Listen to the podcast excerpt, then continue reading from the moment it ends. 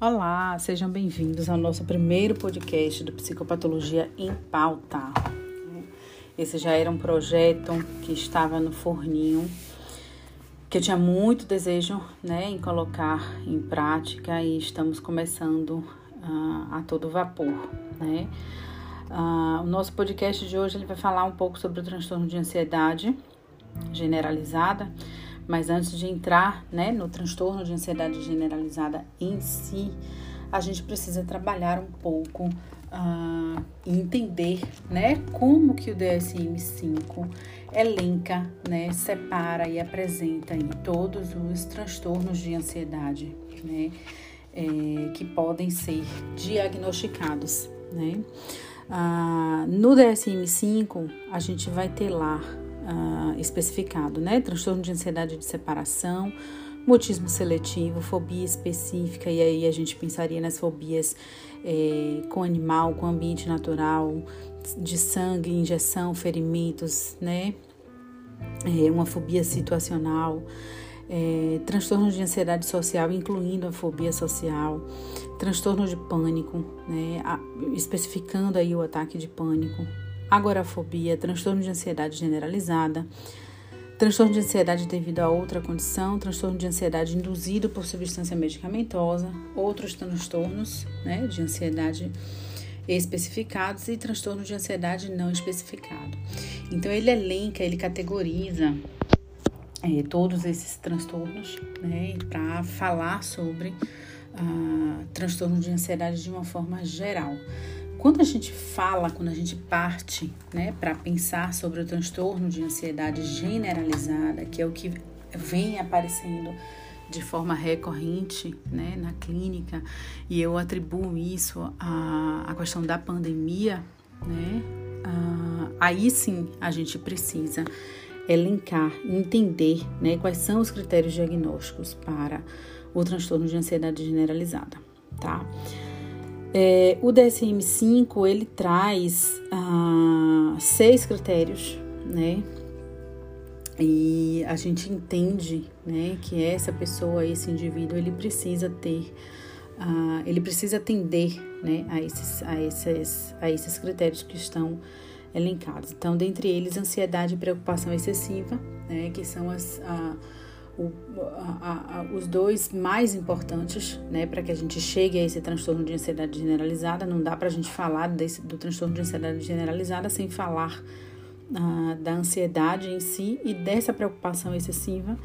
Quando a gente fala dessa preocupação excessiva, a gente fala de um modo de sobrevivência, né, de um modus operandi é, é, desse sujeito que não consegue é, manter uma vida dentro né, do que se espera é, dentro da normalidade, porque ele não consegue controlar essa preocupação que ele tem sobre a vida, sobre as coisas, sobre as situações, sobre as pessoas, né? Ele cria, ele, ele tem um nível de preocupação e de expectativa muito acima né, da média.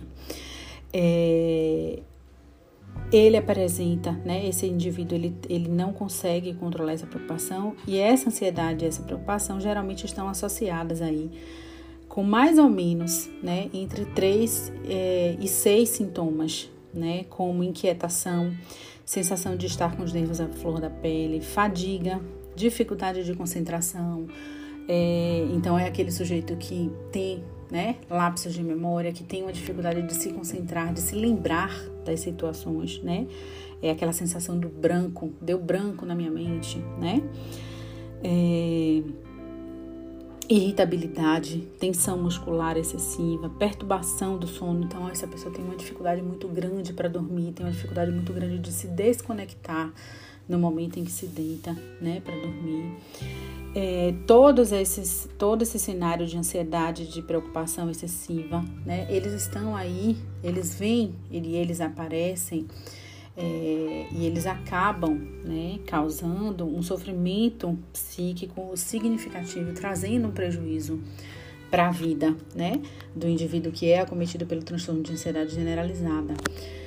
É, e isso acarreta, inclusive, sintomas físicos, né? Isso deságua em sintomas físicos, então é muito comum é, a gente escutar desses é, pacientes é, uma dificuldade muito grande é, para dormir, um relato de dores, né?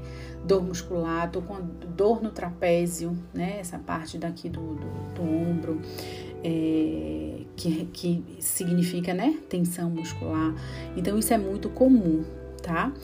É, muitas pessoas me perguntam se o paciente ele pode desenvolver né, outros transtornos além, né, junto, é, além e, e, junto com esse transtorno de ansiedade generalizada? E a, e a resposta é sim, né?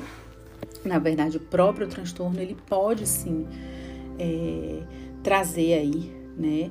A, como é que se diz? Uma gravidade maior, né? Essa pessoa pode ser acometida por um processo ainda mais é, grave e pode desenvolver sim outros transtornos, né?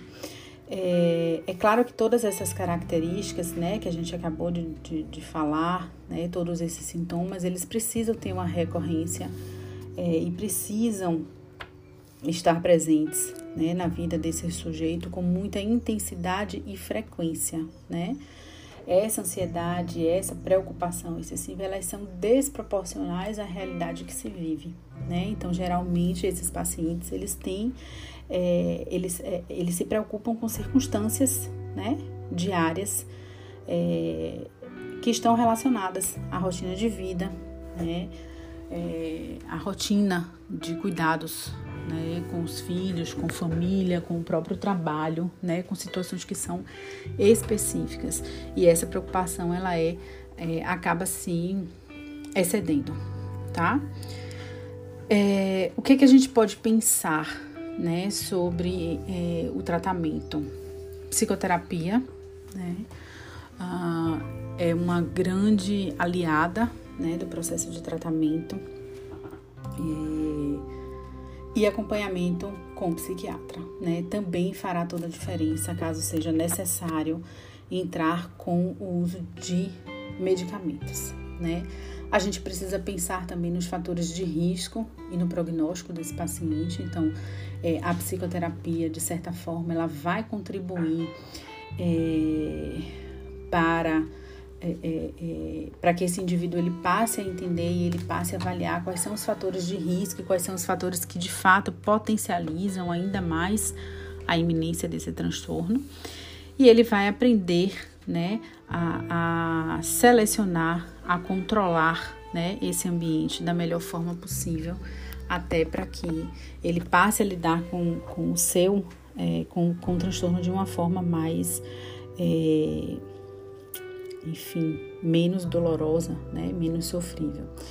É, o acompanhamento de um paciente com transtorno de ansiedade, ele tem como, como principal foco reduzir essa ansiedade, controlar né, essa essa ansiedade, essa expectativa que o paciente tem, essa preocupação excessiva que o paciente tem, e paralelo a isso, buscar uma qualidade de vida e um processo de autoconhecimento. Né?